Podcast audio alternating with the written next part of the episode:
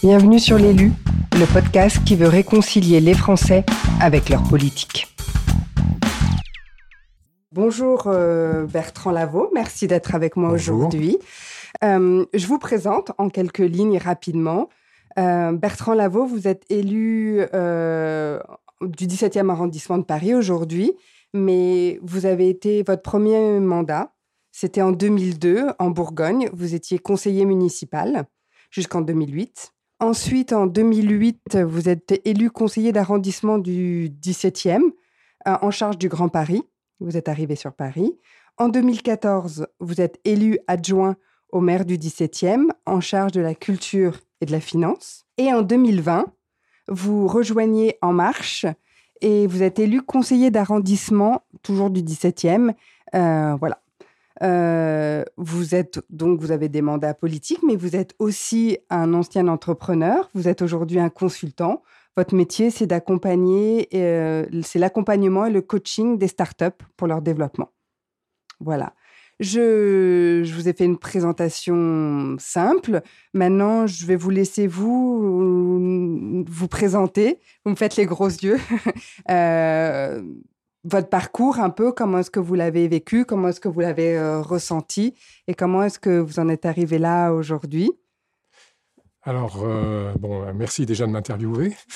ce parcours, en fait, je suis arrivé en politique en Bourgogne. Ça s'est fait sur une rencontre d'hommes. Quelqu'un m'a proposé de le prendre sur sa liste. je vais souvent en Bourgogne en week-end ou en vacances. Je m'intéressais à la vie politique locale, mais euh, je me suis toujours intéressé en fait euh, à la vie politique nationale, mais je n'avais pas eu euh, jusque-là l'occasion de m'intéresser à la vie politique locale. Je m'y suis un petit peu intéressé à la fin des années 90. Et là, on m'a proposé d'être sur une liste et je me suis retrouvé élu. donc, je suis rentré comme ça. Et puis après, j'ai rencontré quelqu'un qui s'appelle. j'ai rencontré deux personnes, mais bon euh, d'abord une personne localement qui est François Sauvadet, euh, qui est maintenant président du conseil euh, départemental de, Côte d'Or et qui, qui effectivement m'a vraiment appris ce qu'était la vie politique locale. Mmh et puis après, j'ai rencontré Christian Blanc, ancien patron d'Air France et secrétaire d'État au Grand Paris, qui lui m'a proposé de venir sur Paris. C'est à lui que je dois d'être élu aujourd'hui à Paris. Et sur Paris, je me suis retrouvé euh, pris sur, euh, sur une liste. C'est euh, donc j'ai été pris sur la liste de Françoise de Panafieux en, en 2008 et je me suis retrouvé élu. en charge du Grand Paris, puisque je connaissais bien la problématique, étant proche de Christian Blanc. Et j'ai assumé ce mandat jusqu'en 2014, où là, la maire d'arrondissement, Brigitte Custer, m'a pris comme euh, adjoint au maire en charge de la culture et des finances. Alors là, c'était un mandat très, très prenant. En 2020, j'ai rejoint En Marche et je suis élu En Marche euh, du conseil d'arrondissement. Donc c'est mon troisième mandat dans le 17e. Voilà mon parcours. D'accord, euh, très bien. Donc en fait, votre début en politique, c'est grâce à des rencontres. Oui, complètement, complètement. J'aurais pas, j'aurais pas eu cette rencontre-là, sans doute. Je n'aurais pas euh, localement, sans doute. On m'aurait pas proposé de faire partie d'une liste, peut-être que je ne serais pas élu aujourd'hui. Euh, je n'avais pas comme programme d'être élu à tout prix, je n'avais pas programmé ça dans ma vie, euh, absolument. Ça s'est fait d'ailleurs pas au début de ma carrière. enfin, je dirais, ça s'est plutôt fait dans ma seconde partie de vie entre guillemets professionnelle. Hein. Ça mmh s'est pas fait. j'ai pas été. j'avais pas programmé dès le départ de faire de la politique et d'être élu. Donc c'est vraiment quelque chose qui est venu en plus et à côté de ma vie professionnelle.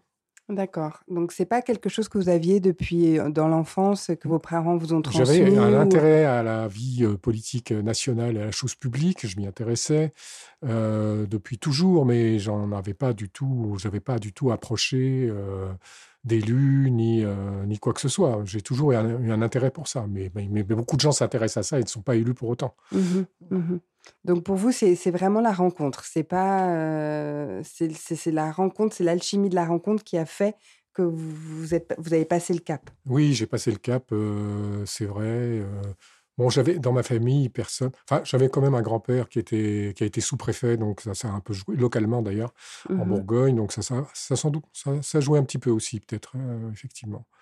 je me suis toujours intéressé localement à la chose publique. C'est venu comme ça en fait. Voilà, mmh en mouvement avec la voilà, Voilà, voilà. Mmh. D'accord, mais donc parce que ça fait quand même maintenant une douzaine de 18 ans que vous êtes élu c'est pas c'est une, longue carrière quand même de euh, oui, d'élu local. Oui, oui, c'est vrai, c'est vrai. Donc euh, vous, comment est-ce que vous, pour vous, comment est-ce que vous percevez l'engagement? Parce que la vie politique, le fait que vous soyez élu, c'est quand même un engagement. Et comment est-ce que vous percevez ça? Qu'est-ce que ça vous apporte? Qu'est-ce que pourquoi est-ce que vous vous êtes engagé finalement? Alors euh, pourquoi je me suis engagé au départ? Bon, la politique, ça, quand on connaît pas, quand on n'a jamais fait, c'est un, côté magique, ça a un côté. Euh, il y, a, y, a, un peu de compétition, on se dit, ah, voilà. Et puis on, a, on se dit, on va faire des choses, on va changer les choses. Euh, vu de l'extérieur, on se dit, on pourrait faire. Et d'ailleurs, c'est très bien hein, qu'il y, ait des gens qui arrivent avec des idées nouvelles. Euh, pour remettre un peu en cause des situations parfois fossilisées et bon ça permet de faire bouger les choses aussi donc c'est comme ça que ça se passe au début, une fois qu'on est élu, euh, on se, rend assez, vite. Alors surtout quand on est en charge après euh, d'un mandat euh, exécutif comme adjoint au maire par exemple, on se rend compte que bon, hein, c'est pas si simple de changer les choses et surtout, même en n'ayant pas de mandat, il y, a la, il y a la demande des gens qui vous ont élu et, vous êtes là pour les servir en fait tout simplement, servir la chose publique et, les servir. Et je pense qu'il faut vraiment avoir, ça en tête. Je crois que c'est Edouard Philippe qui disait Faire de la politique, c'est gagner, mais après, il faut gouverner, il faut servir. Quoi. Si on fait ça que pour gagner, il vaut mieux pas le faire. Et je suis assez d'accord avec ça. Je pense que vraiment, les gens, et il y en a, qui font ça que pour gagner et, garder les places, il, vaut mieux faire autre chose. Quoi. Je veux dire, euh, il vaut mieux faire autre chose. Il faut, il faut, il faut pas faire de politique. Je pense qu'il faut faire de la politique, bien sûr, pour, euh, pour gagner, mais, une fois qu'on a gagné, il faut, il faut servir. Il faut, il faut être là au service des habitants, faire avancer les choses euh, et, le faire correctement. parce que si vous ne le faites pas correctement, de toute façon, vous abîmez l'image euh, qu'ont les gens des, femmes et des hommes politiques. Et, ça contribue à une forme de perte de confiance. Et c'est très mauvais, en fait. Donc, mais bon, beaucoup d'élus, enfin les élus locaux que j'ai rencontrés, dans leur grande majorité, sont très consciencieux par rapport à leur mandat et le font correctement. Mais c'est exigeant. C'est exigeant. Ben oui. Les gens qui vous diront pas ça, ben, ils vont... ça veut dire qu'ils ne le font pas correctement. Quoi. C'est, c'est, D'abord, c'est exigeant en temps. C'est-à-dire que mmh déjà, ça vous prend beaucoup de temps. Mmh Il faut être présent sur les événements locaux, mmh euh, aller être à la rencontre et à l'écoute des habitants. C'est là qu'ils vont vous rencontrer, qu'ils vont vous parler. Euh, et puis, euh, donc, ça veut dire qu'il faut être sur les marchés, il faut être sur les événements associatifs sur les commémorations, euh, etc. Euh, et puis, bon, il faut être aussi euh, à l'écoute, bon, par Internet ou autre, mais les réseaux sociaux aussi, ça sert à ça. il faut être disponible, en fait. Et donc, ça veut dire que vous pouvez être sollicité à n'importe quel moment, sur n'importe quel sujet local. et il faut pouvoir bah, d'abord être au courant, se renseigner, même que vous soyez dans la majorité ou l'opposition, il faut être au courant. Donc, rien que ça, déjà, ça vous prend quand même, ça vous prend quand même du temps. Et voilà. Et puis, quand vous, avez, vous êtes sollicité par un habitant, bah, essayez de, faire, de répondre à sa demande et de faire avancer les choses pour lui. et puis aussi, sur les sujets qui intéressent l'ensemble de la commune, bah, être au courant et faire avancer les choses en proposant des choses par des vœux ou autres en conseil municipal ou quand vous êtes en charge, à ce moment-là, carrément de prendre les choses en main et de faire avancer les dossiers. Mmh.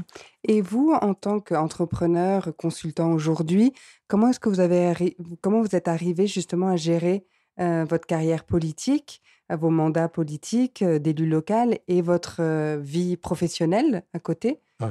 Bah, ça c'est c'est parfois compliqué, hein, c'est vrai. Vous avez réussi à jongler, vous avez bah, réussi.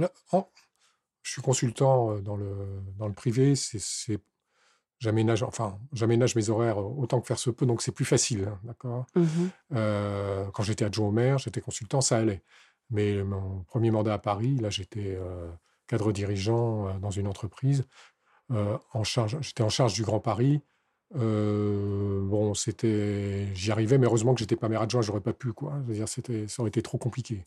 Ça aurait été trop compliqué, franchement. C'est les rendez-vous en journée, en semaine et autres, compliqué quand même. Hein. Mmh donc, bon, de toute façon, vous avez vos soirées, vos week-ends de prix, hein, donc ça c'est la base. quand vous êtes élu local, c'est comme ça. De toute façon, le samedi, bah, vous êtes sur le terrain. Hein. donc, je dirais, vous avez un samedi sur deux ou deux samedis sur trois qui sont de toute façon pris sur le terrain. Et puis vos soirées en semaine, vous en avez deux ou trois par semaine qui sont, qui sont prises, hein, de toute façon. C'est comme ça. Donc c'est un vrai engagement. Bah, si vous ne faites pas ça, c'est que vous profitez, entre guillemets, du système, quoi, tout simplement. Mais, mais que vous ne faites pas votre... vous, voilà, vous n'exercez pas complètement votre mandat. Ce que les gens attendent de vous, en tout cas. Mmh mmh bon, donc vous, vous avez quand même réussi à gérer votre, vos, deux carrières. Oui, j'ai réussi à le faire, oui, effectivement. Et comment, qu'est-ce que, quels ont été les moteurs pour que vous réussissiez? Qu'est-ce qui fait que vous, parce qu'à un moment de votre vie c'est difficile, comment est-ce que vous avez mis en place justement, soit dans votre tête, soit comment vous êtes organisé pour arriver à, bah, gérer tout ça? le fait, le fait de, devenir consultant. Ah, vous avez changé. Ça m'a permis effectivement de, j'aurais pu pour être plus flexible en fait dans vos horaires. ça, ça, a, ça a beaucoup aidé effectivement. Mmh donc vous avez changé votre vie professionnelle pour, un moment, vous, pour vous adapter à votre vie politique. À un moment, il a, il a fallu. Euh, enfin, ça s'est fait naturellement en fait. C'est pas tellement une décision que j'ai prise, c'est que de facto, ça s'est fait, ça s'est fait comme ça. Je pense que ça aurait été euh, compliqué de, de, garder un job à plein temps, salarié euh, de 8 h du matin à, à 8 h du soir, surtout vu le type de fonction que j'exerçais, ça aurait été compliqué. D'accord. Et donc, donc l'appel de la politique a été plus importante que votre. Euh, ben oui, parce que c'est une question. Vous de, la balance. c'est une question, oui, une question d'engagement en fait. la volonté d'engagement était forte et donc euh, c'est ça qui a pris, euh, enfin pas le dessus, mais enfin en tout cas c'est, oui, ça, ça m'a à un moment ça m'a, ça m'a conduit. Oui, c'est ça qui a, qui m'a guidé. Oui, c'est certain. C'est certain qu'à un moment ça, s'est produit. Et, et je vais parler de la compétition, parce que vous en avez parlé de la compétition, euh, que apparemment vous aimez la compétition. Euh, qu'est-ce que ça, qu'est-ce que la compétition, qu'est-ce que qu'est-ce que ça veut dire pour vous et, et comment est-ce que vous l'avez géré tout au long de votre carrière politique? Disons que la compétition pour la compétition, ça n'a pas beaucoup d'intérêt. Moi, je pense que ce qui est intéressant, c'est la compétition. On parle de la compétition électorale. Mmh ce qui est intéressant, c'est d'arriver à à faire gagner une équipe avec des idées.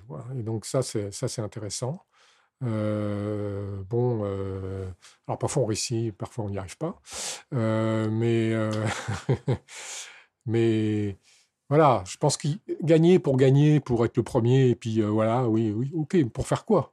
C'est pour faire quoi exactement hein? Je veux dire, si, si on n'est pas mu par par une volonté de faire avancer les choses et puis de les faire avancer de manière précise, avec des idées précises sur ce qu'on veut faire, je vois pas bien l'intérêt, quoi. Donc, euh, c'est pas c'est pas un match de foot. Hein. Je veux dire, c'est enfin le foot c'est très bien, hein, pas le... Mmh mais la politique c'est pas ça. C'est donc on gagne, mais on gagne sur un projet. Donc il faut faire. Alors il y en a. Il y a des gens qui disent bon le projet peut-être pas très important. Ce qui est important c'est de gagner. Moi je suis pas d'accord avec ça. Je pense qu'il faut avoir. C'est le projet c'est très important justement. Mmh je pense... Et c'est valable au niveau local aussi. C'est mmh valable au niveau local aussi on sent chez vous justement ce fait de, que c'est important, le travail, euh, les projets.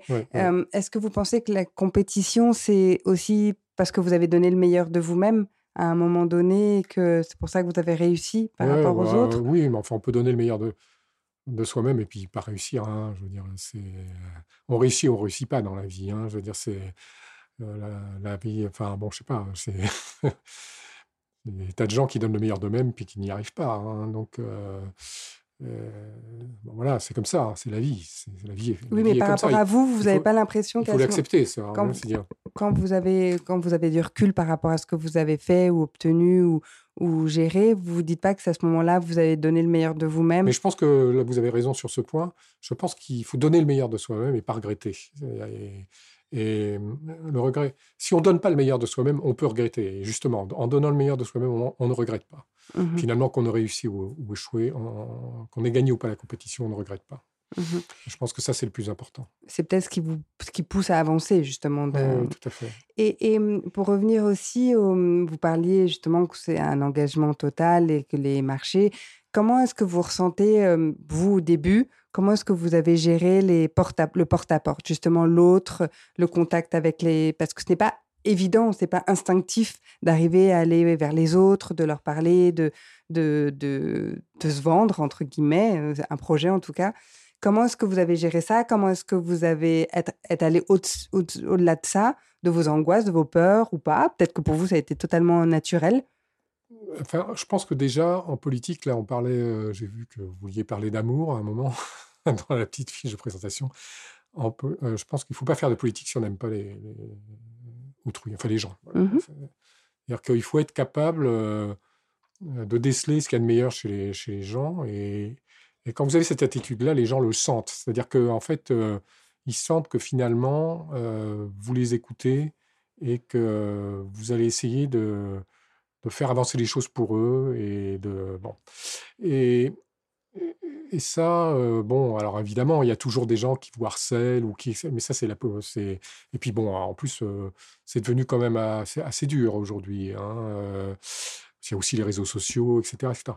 Mais bon, le cuir finit par s'épaissir un peu avec le temps, et je pense qu'il faut aller un petit peu au-delà de ça. Et bon, au contraire, c'est très enrichissant d'être à la en contact avec les, avec les avec les, avec les électeurs, avec les habitants. Vous faites de belles rencontres euh, et parfois vous avez de manière mais totalement inattendue, très souvent, des gens qui viennent vous dire ah, c'est formidable ce que vous avez fait là et tout. Et alors ça vous, quand ça vous arrive, c'est extrêmement touchant en fait. ça vous porte même. Euh. Oui, ça vous porte. Bon, il faut pas attendre ça parce qu'il faut pas le faire pour ça. Autrement, vous pouvez être déçu aussi. Mais c'est vrai que c'est toujours gratifiant. Donc pour vous, ça a été totalement naturel de faire du porte-à-porte, d'aller sur les marchés, d'aller à, l'encontre des gens? Ça a été à facile À la rencontre des gens, euh, au départ, oui, quand vous l'avez jamais fait, bon, euh, il faut franchir le pas, hein, ça mmh c'est sûr. Mmh il faut franchir le pas. Euh, mais après, une fois que vous l'avez fait, c'est bah, bon, je sais pas, il faut avoir un peu le sens du contact aussi, quoi. Hein, mmh euh et vous, vous avez franchi le pas parce que vous êtes, vous étiez pris dans une équipe et qu'on vous a porté avec? Oui, puis bon, j'aime bien, voilà, bon, ça me dérange pas de parler avec euh, les gens. Le, le, le danger, enfin le le danger, c'est quand on voit beaucoup, beaucoup de gens, euh, etc.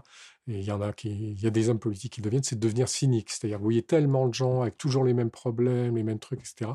C'est de dire, oh là là, tiens, c'est plus quelqu'un que j'ai là devant moi, c'est un problème à traiter, euh, ou c'est, etc. Et il y a des gens qui finissent par se blinder tellement qu'ils deviennent cyniques. Mmh. Et donc, quand on devient, quand, euh, enfin, je pense qu'il devrait y avoir un signal d'alarme qui dit, là, il faut arrêter où il faut faire une pause. Quoi. Je veux dire, faut, faut... On perd son humanité. Oui, ouais, parce qu'on s'est trop blindé, en fait. Et on perd complètement son humanité. On considère que c'est des problèmes à traiter, un peu comme des clients à traiter dans le privé. Euh, bon, ok, bon, voilà. Mais enfin, même vos clients, si vous les traitez euh, comme ça, vous les perdez aussi. Hein. Donc, de toute façon, euh, les gens le sentent de toute façon, hein, si vous êtes vraiment à l'écoute ou pas. Mmh mmh et, mmh, et pour revenir à une question plus personnelle, Qu'est-ce que vous, vous avez retenu de l'école? De l'école? De l'école. Quand j'étais petit. Oui, ou pas, euh, du lycée, de l'école. Euh, dans votre parcours scolaire, qu'est-ce que vous avez retenu? Un professeur euh, une... Je sais pas, une, une, matière, une leçon, un mot, une valeur? Enfin, moi, la valeur, c'est la valeur, c'est on fonctionne en équipe. Ça, c'est vraiment la, la chose que j'ai retenue. je me suis fait des camarades, des amis. J'étais toujours en bande, euh, j'étais toujours. Euh, et, bon, et, en politique, c'est valable aussi. En politique, on, chasse en meute. Donc c'est ça, c'est ça que j'ai retenu en fait. Euh, et ça depuis toujours. Hein. On peut pas être seul, hein, c'est pas possible. Ça marche pas. Ça marche pas.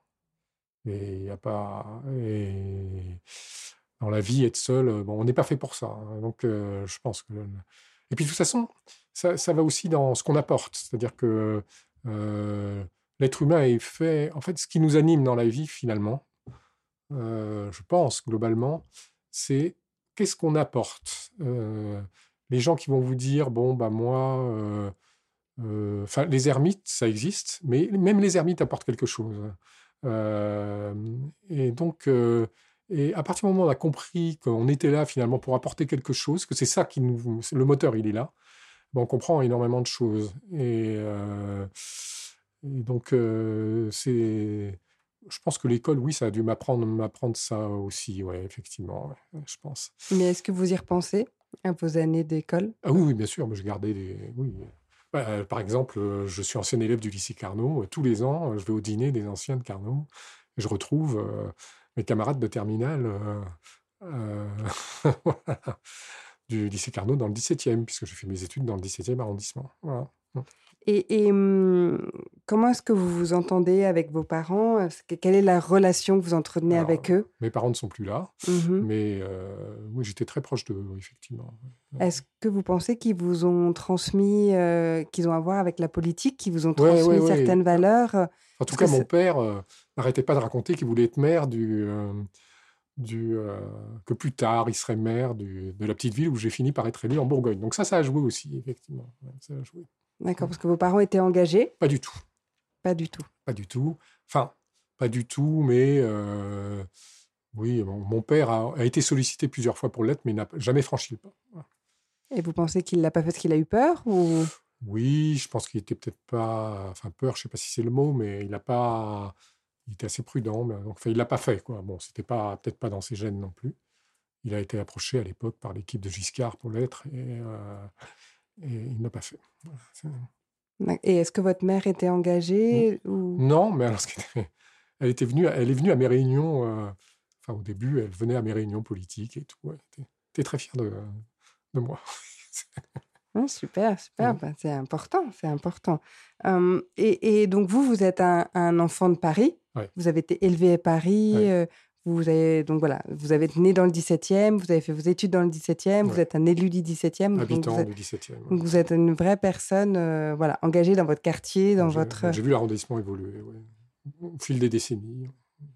Et hum, qu'est-ce que vous pensez justement de votre quartier, de, de, Paris, de comment il a évolué bah, Il a évolué comme Paris.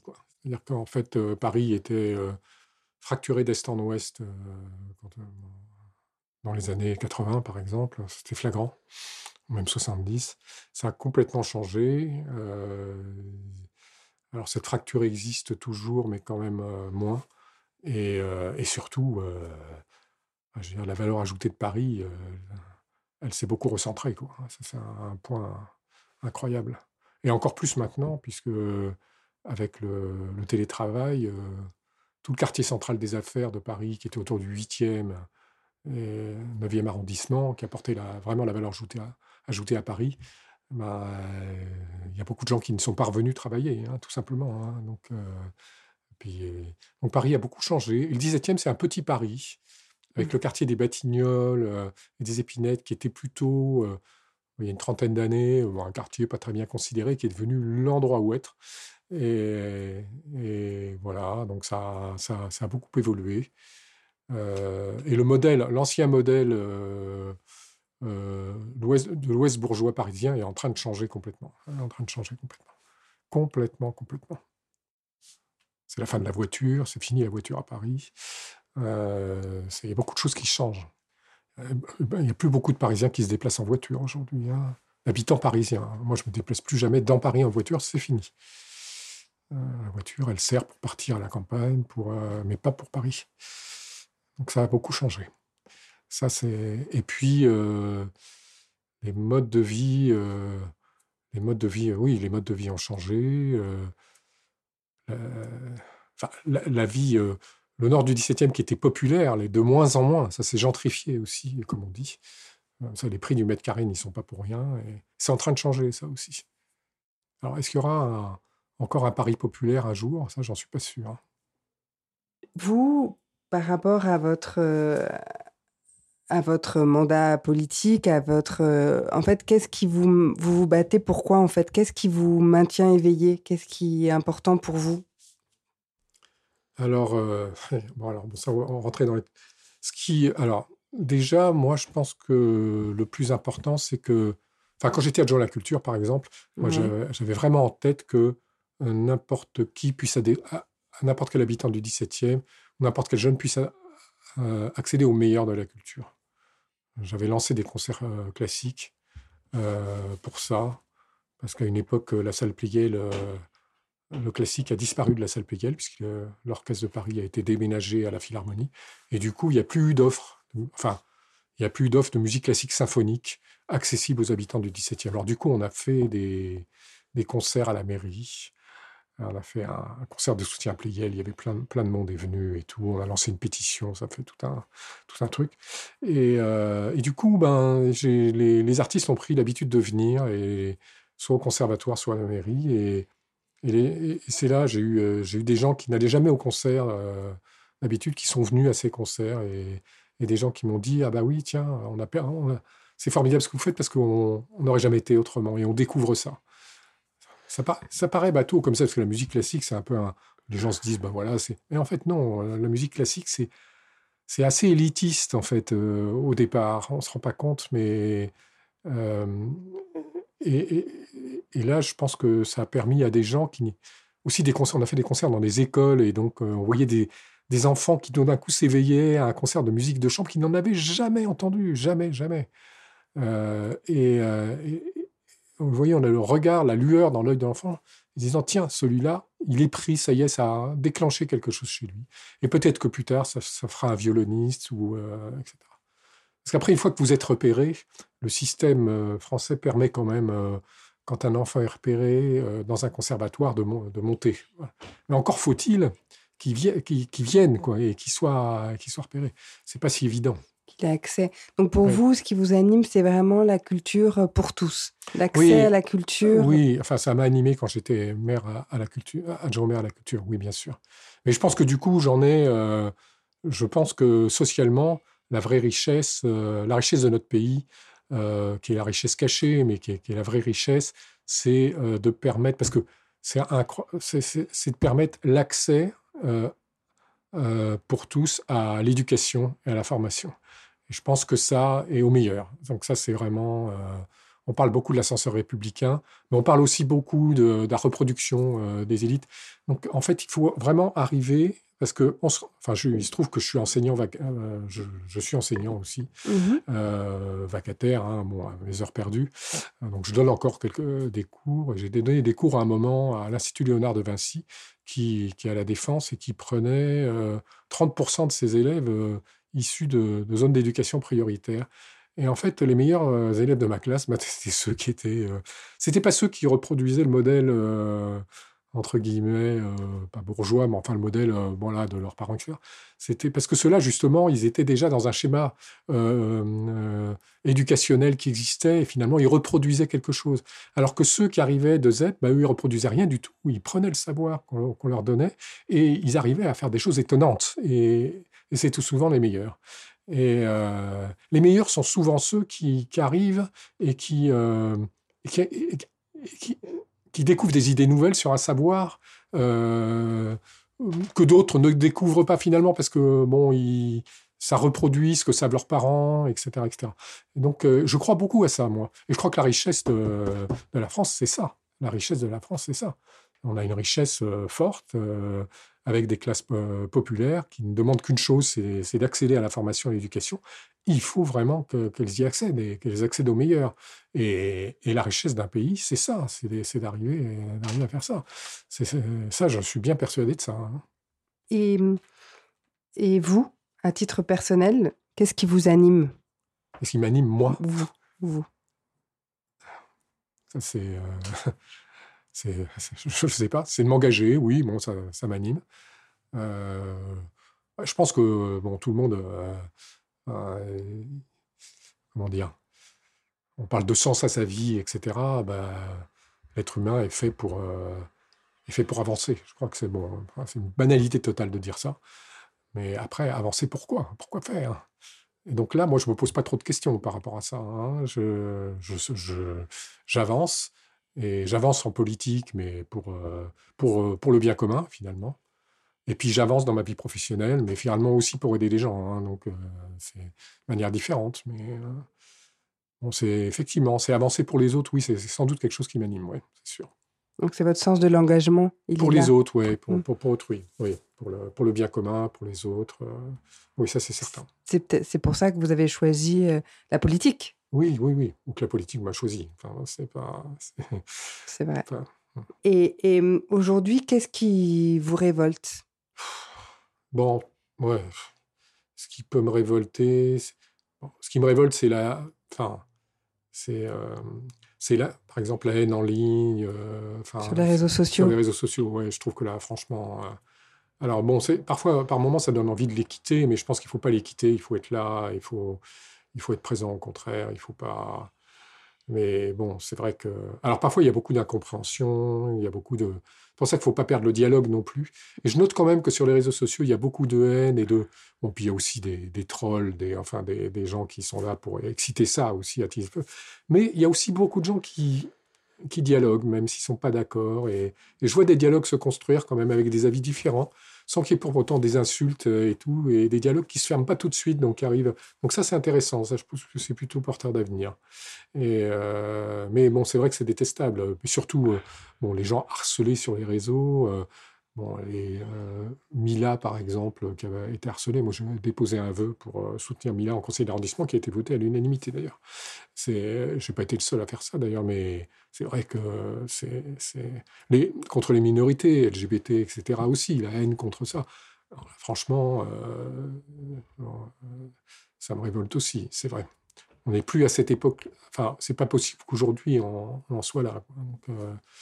Ça, ça me, oui, en fait, l'obscurantisme et la barbarie me révoltent. Euh, et je pense qu'on est quand même euh, dans un siècle où il faudrait que ça disparaisse. Quoi. Donc on est vraiment dans le siècle où ça doit disparaître pour moi.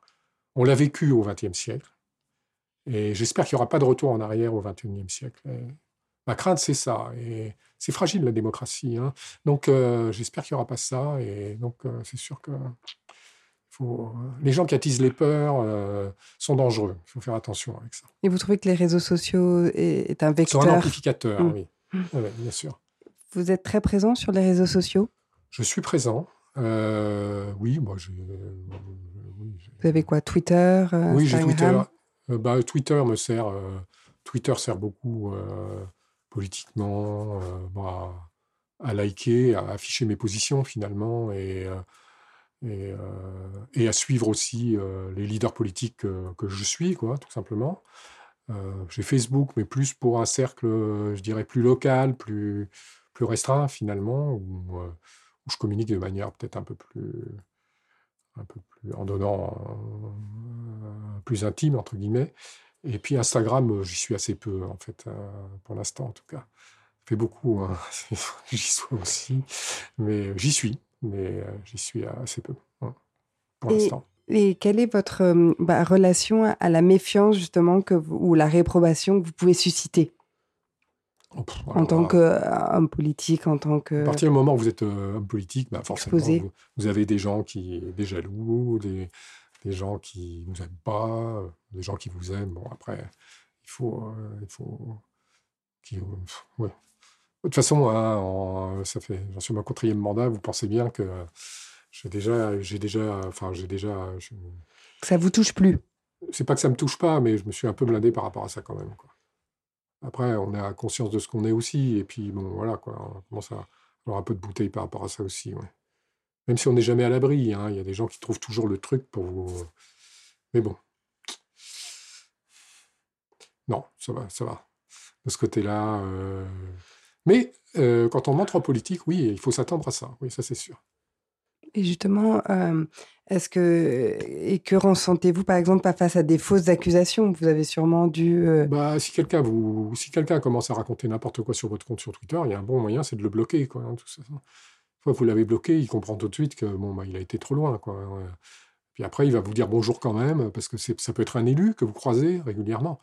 Mais il y a des gens. Bon, ben voilà. Alors, du coup, ça crée une espèce de savoir-vivre aussi sur les, sur les réseaux. Parce que, bon, euh, euh, quand vous êtes élu, vous, êtes, vous rencontrez les autres élus. Donc, vous pouvez pas. même si, effectivement, vous n'êtes pas d'accord que dans une séance, dans une assemblée, vous, il peut y avoir une joute oratoire. Après, quand vous vous retrouvez derrière à l'occasion euh, ben, d'une commémoration, d'un verre, ou etc., ben, voilà, vous êtes vous, allez vous, euh, vous allez vous parler, quoi. Hein, et, vous avez des rapports qui doivent être, qui, sont cordiaux. Hein, je veux dire, c'est donc il faut, il faut être, voilà, faut être capable de comprendre ça. faut être capable de comprendre que tous les élus qu'on voit passer à la télévision ou autres, etc., bah, ils se retrouvent à un moment derrière le plateau et que voilà, ils se parlent. Moi, j'avais été frappé de ça. J'avais été emmené à l'élection présidentielle de 2008, je me souviens très bien, sur le plateau, 2007, pardon, sur, le, sur les plateaux.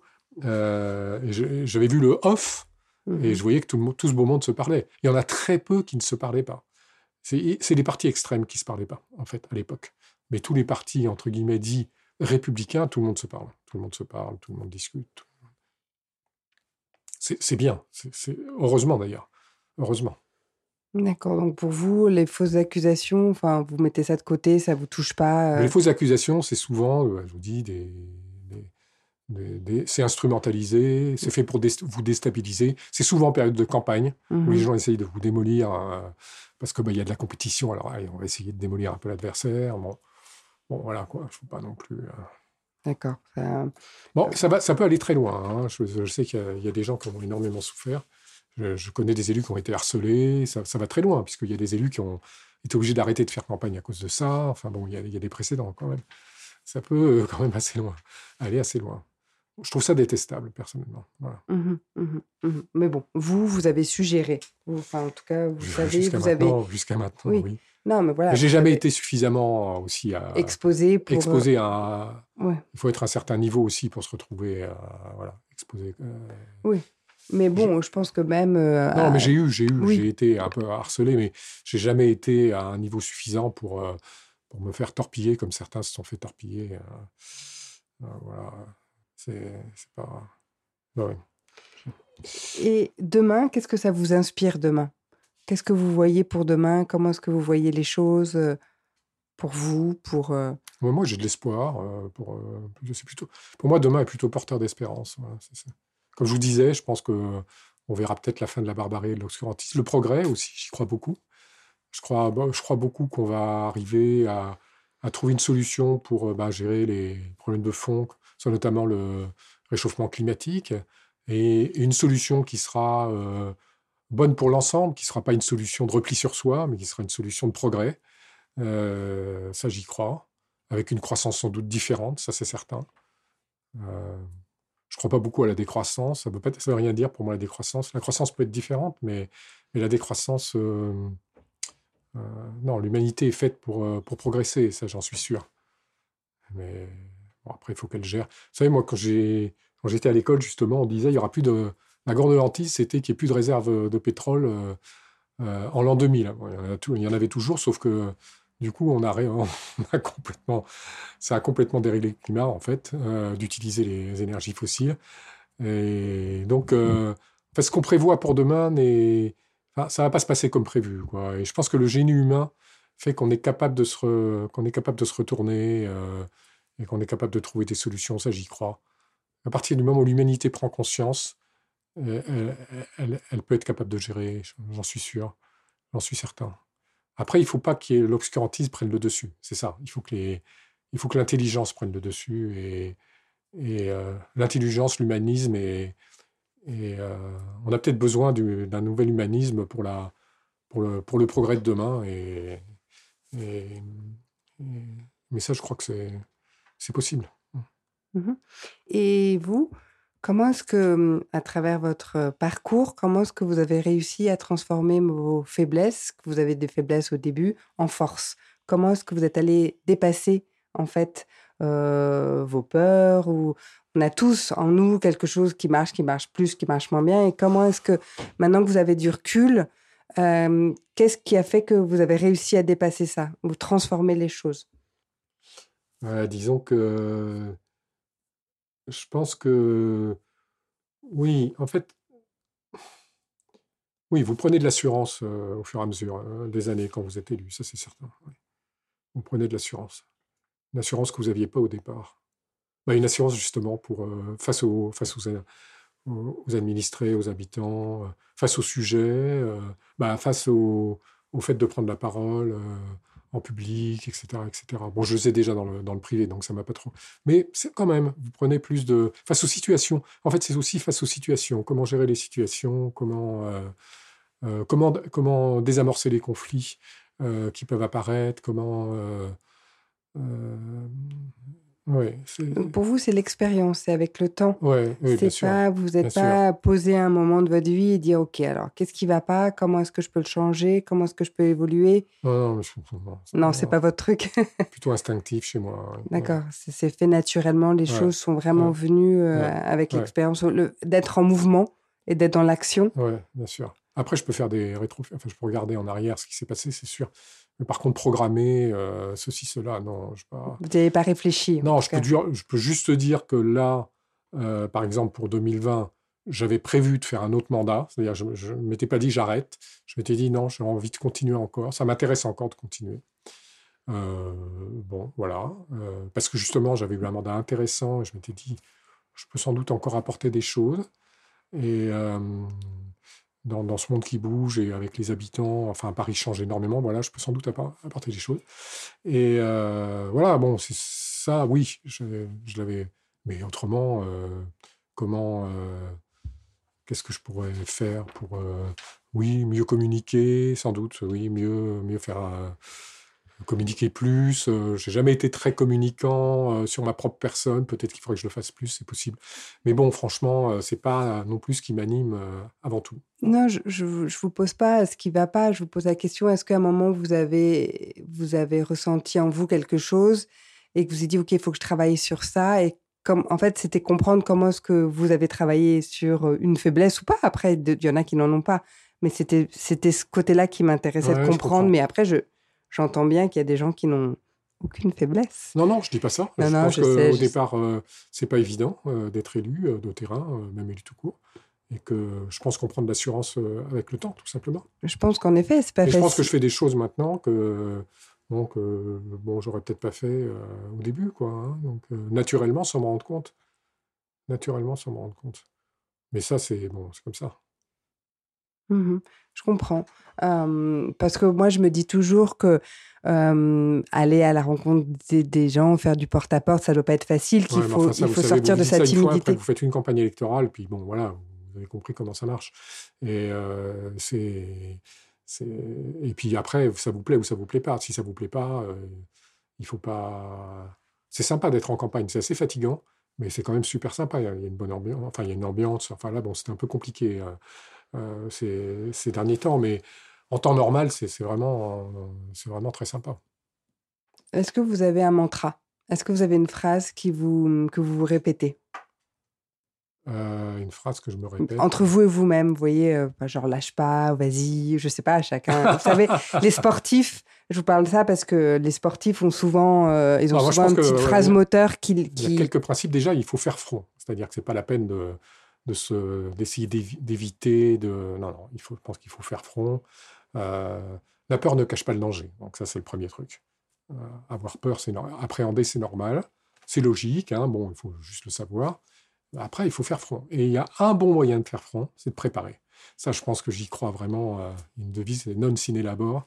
C'est-à-dire qu'il faut préparer. le meilleur moyen de, de, finalement de faire front, c'est de préparer quand vous préparez un, un interview, que vous, vous préparez un entretien, que vous préparez des interventions, vous préparez, c'est, vous êtes beaucoup mieux, quoi.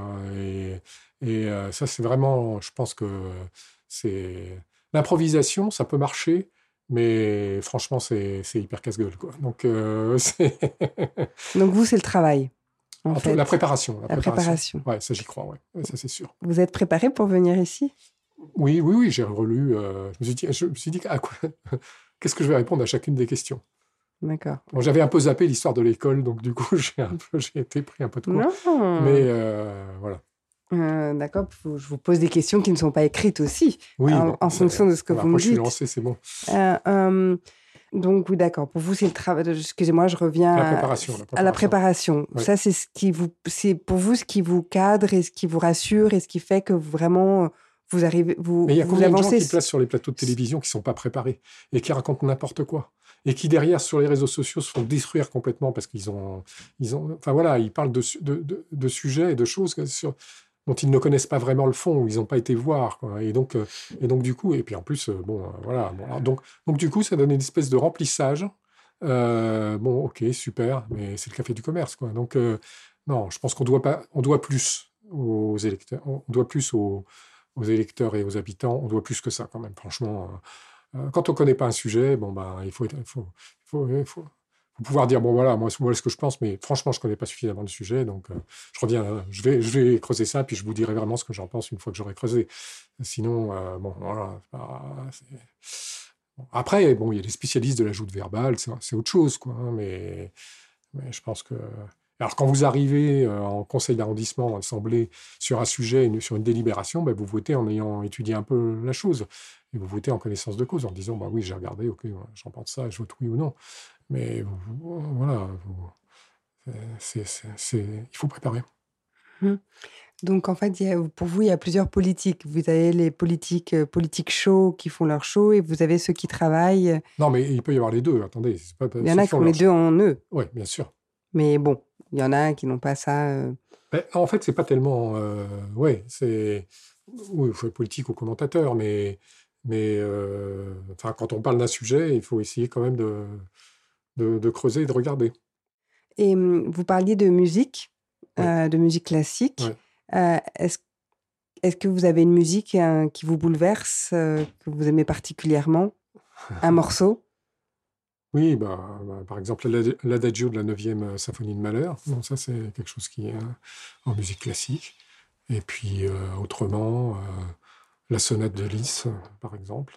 Et ça, ça vous, quand vous l'écoutez, vous êtes ému? Oui, oui, ça vous... Et comment est-ce que vous les avez découvertes? Ah, bah, je les ai découvertes, ça, c'est en les écoutant en concert. Ou,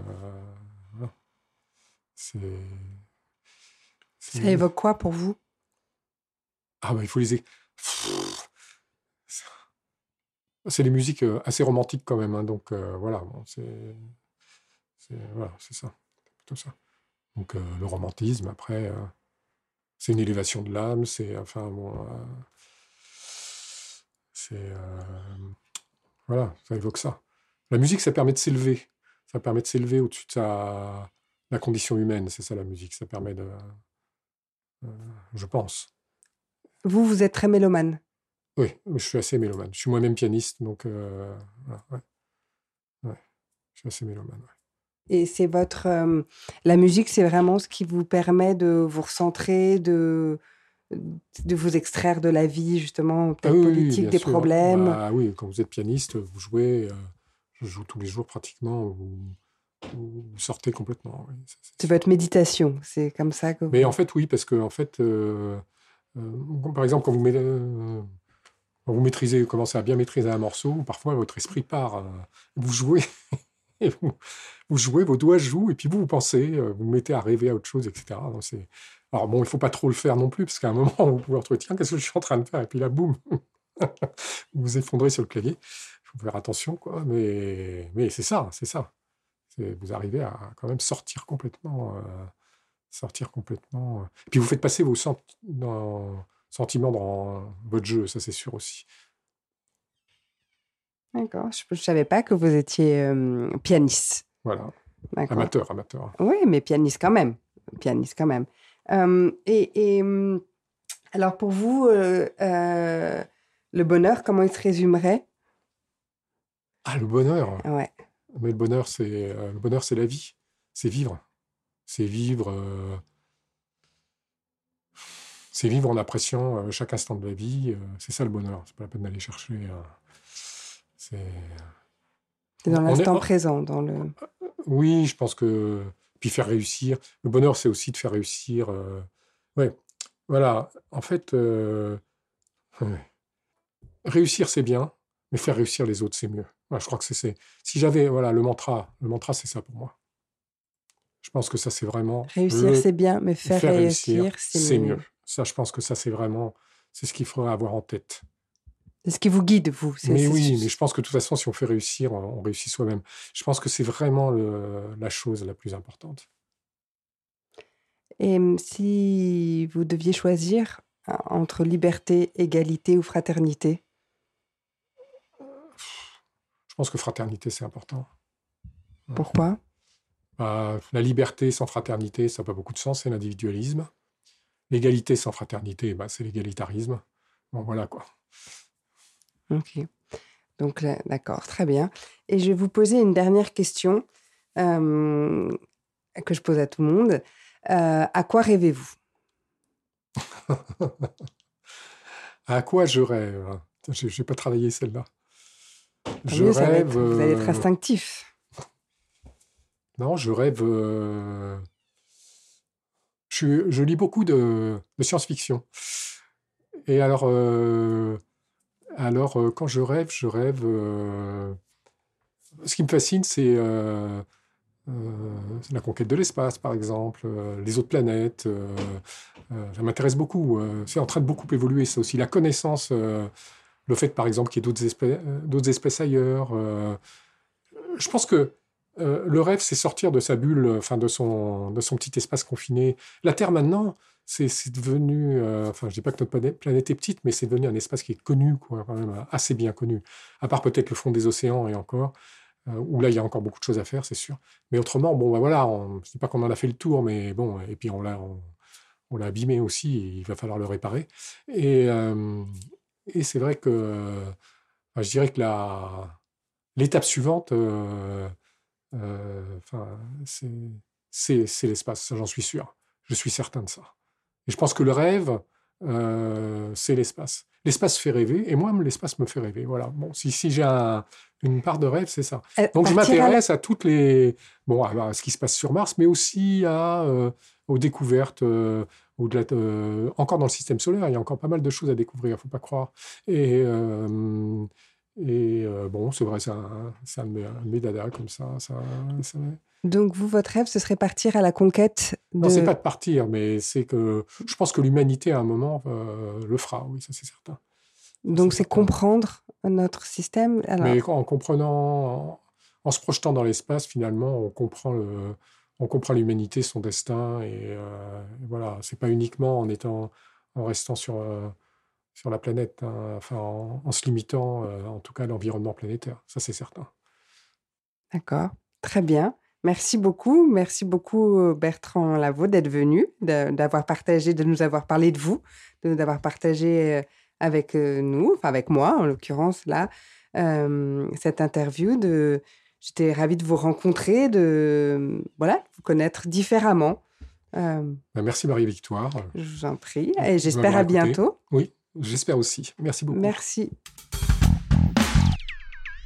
Merci d'avoir écouté ce podcast et j'espère que ça vous a intéressé. Découvrir la partie immergée de l'iceberg des femmes et des hommes politiques que nous élisons et qui nous gouvernent, voilà l'idée de ce podcast. On ne devient pas femme ou homme politique par hasard, et encore moins qui veut. J'avais envie de comprendre comment nos élus se sont construits, enfin en dehors de leurs idées politiques bien évidemment, et découvrir leur personnalité, par quel chemin ils sont passés pour en arriver là, là, là, à s'engager pour nous, pour nous tous, pour le bien commun? Pour prolonger le plaisir, n'hésitez pas à nous suivre sur Instagram ou sur Twitter et bien sûr à liker si vous avez aimé le rendez-vous.